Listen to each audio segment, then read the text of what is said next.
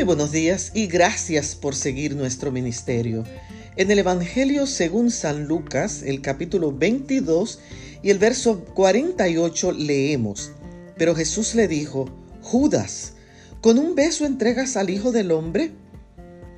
Sabes, nada puede ser más ofensivo que sentirse traicionado por los que se dicen ser amigos y además cristianos, y que bajo una apariencia de piedad y naturaleza deshonesta actúan en situaciones difíciles.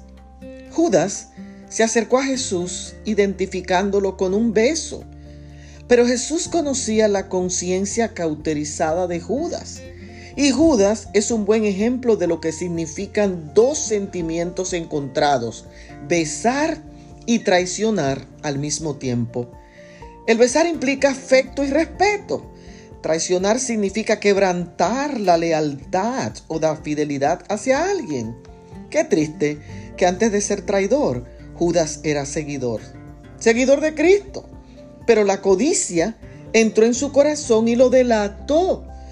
Qué distinta hubiera sido la vida y el final de Judas si la puerta de la codicia y la prepotencia hubiera estado cerrado.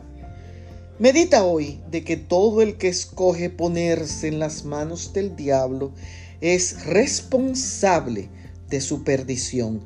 Dios te bendiga.